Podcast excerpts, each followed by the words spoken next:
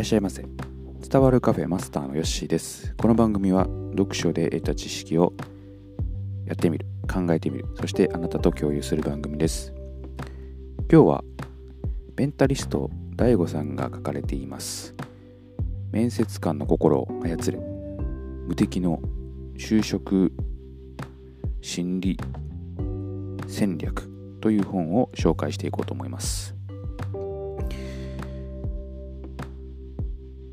まあ、大学生、ね、専門学生、まあ、高校生、えーね、いろんな学生は、えー、4月に向けて就職活動が開始したというのを聞いております。来年のね4月に向けて、えー、まあ、なかなか厳しい状況ですけれどもね、えー、ぜひこれを聞いて何か参考にしていただけるところがあったらというふうに思います。はい、転職活動されてる方も聞いていただけるといいかなと思っております。やっていきましょう。やりたいことを仕事にするということは幸せになるための基本。やりたいにつながるやりたくないはやるべき。最初からやりたいことだけをやる。やりたくないことはやらないだとうまくいかない。まずはやりたくないことを率先してやる。率先してやるからこそ短時短期間で自由を手に入れることができると、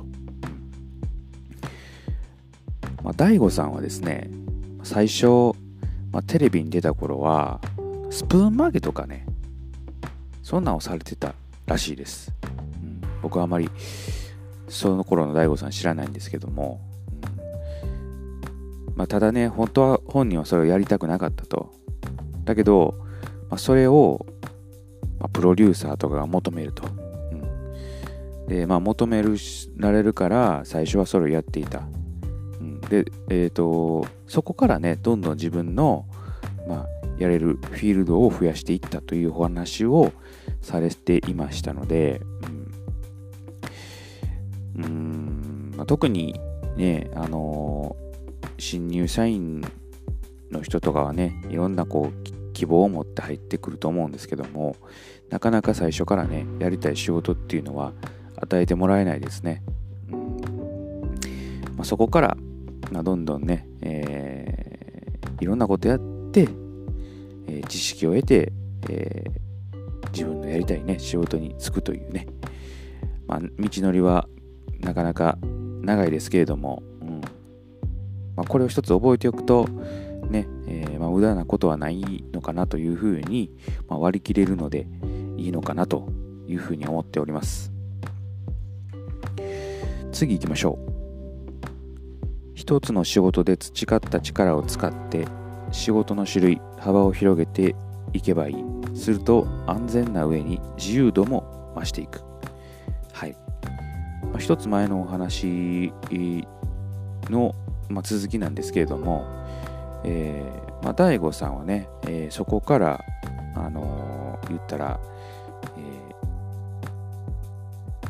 ーね、カードを使って当てるとか次の人の行動を当てたりとか、えー、そういうふうにフィールドをこう広げていかれました、うん、今はねもうテレビもほとんど出なくて YouTube とかねそういうところで活躍されてますし、まあ、留学とかもね、されてたみたいですので、うん、すごいな。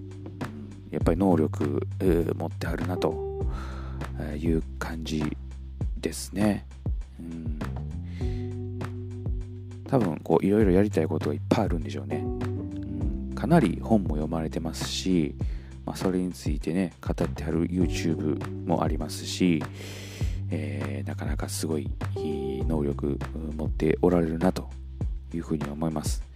なので、えー、まあ、テレビはね、一つのステップだったのかなというふうに思いますね。そこで、えー、まあ、大悟さん、幅を広げて、今活躍されていますので、えー、そういうこと書かれているのかなというふうに思います。はい。次行きましょう。はい。職業の方に合わせて志望を決めるのではなく自分がやりたいことそして自分の能力強みを最大限に活かせる場所はどこなのかを探す、うん。まあ、どうしてもね仕事を選んでしまいがちですけれども、まあ、本当に自分がやりたいことね、えー、まあ、やりたいことでなくてもその自分の持っている能力とか、えー、強いところをね活かせる場所はどこなのかっていうのをまず自分の中でね分かっておくっていうことが大事かなと、うん、思います。まあ私も人のことは言えないんでねそれこそ20代前半ぐらいでね、えー、言ったら仕事を決めるわけですから難しいですよね。うん。10年ぐらい今の仕事してますけれども、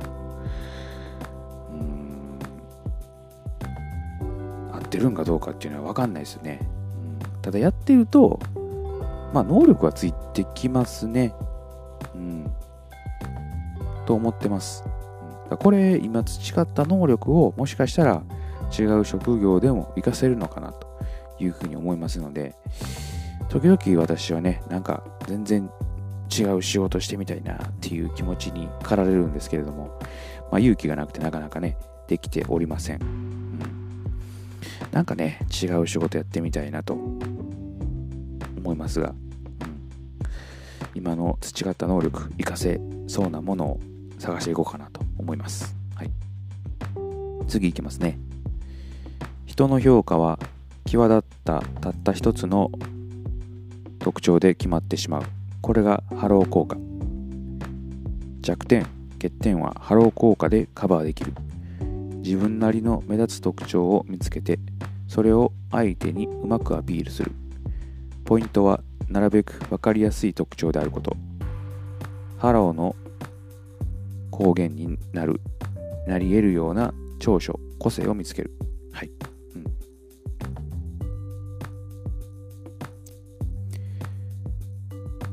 ハロー効果、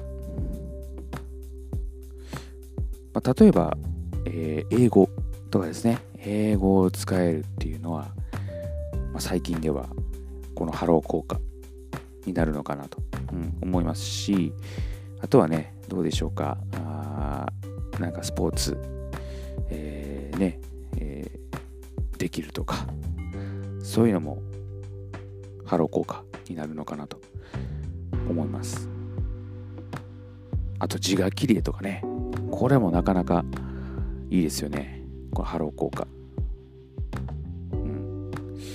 なんか一つね、あると、そこに人ってこう注目してくれるので、後の欠点はまあまあ、なんかこう目目をつぶってくれるというか、一つね、際立ったいいところがあったら、えー、いいのかなと。まあ、専門性みたいなね、ところもあるのかなと思いますんでね。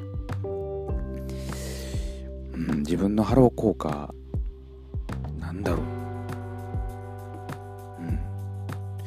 うん。長所、個性。うん。なんでしょうね。この長所とかね、やっぱり就活する上ではよく知っといた方がいいかなと思いますね。うん、長所ね。あ、まあいろんなことにチャレンジするっていうところは長所かなと思います。はい。見つけました。あなたはどんなハロー効果を持っておりますか？教えてください。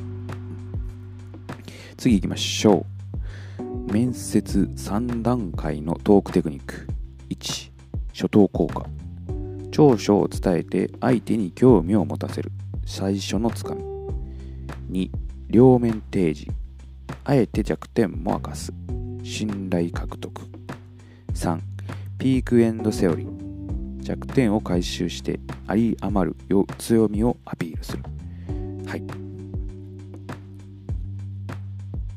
あ、初等効果。うん。まあそうですね。じゃあ僕の例えばでいきましょうか、えー、長所言ったところ、えー、新しいことにチャレンジしてくるというところなんですけれども、えいろんなことをチャレンジしてますと。今やってるのは、えー、まあ、筋トレ、えー、とかあ文字をきれいに書くために、え、字を練習しているとか、えラジオを配信している、えこんなことをやっておりますと。で、まあ、それを配信しておりますと、うん、で次両面提示ですね。あえて弱点も明かす、えー、今までそれを言うてきましたけれども、えー、結構失敗があったと。今までね、えー、ジムも行かなくなったこともあったし、えー、ペンペン習字も、っていたこと習いに行ってたことがあったけどもやめてしまったとか、まあ、ラジオも途中こう分からなくなってやめていた時もあったとか、うん、そういうことを、まあ、弱点を明かすと、うん、で最後ピークエンドセオリーですね、えー、ですが今こうやってやり続けていられていると、うん。まあ、それはやっぱりこう軸がねしっかり決まってきたというかあその変化をね、えー、楽しめるようになってきたので、えー、これからも続けていけそうな気がしますと、うん、まあまああの即興で作ったんであんまりこうよくわからなかったかなと思いますけれども、えー、こういう感じですね。まあ、これ練習しておくといいかもしれないですね。うん、結構ね、あのー、面接って話する機会があると思うんで、ぜひとも機会を作っていただけたらいいかなと思います。はい。ではおさらいしていきましょう。1つ目、やりたいことを仕事にするということは幸せになるための基本。やりたく、やりたいにつながるやりたくないはやるべき。2つ目。一つの仕事で培った力を使って仕事の種類幅を広げていけばいい。すると安全な上に自由度を増していく、はい、3つ目。職業の方に合わせて志望を決める決めるのではなく自分がやりたいことそして自分の能力強みを最大限に活かせる場所はどこなのかを探す。4つ目。人の評価は際立ったたった一つの特徴で決まってしまう。これがハロー効果。最後。面接3段階のトークテクニック。はい。今日はこれを、えー、紹介いたしました。はい。ぜひとも就活始まりましたのでね、えー、参考にしていただけたらというふうに思います。はい、今日はこれで置いときましょう。またのご来店お待ちしております。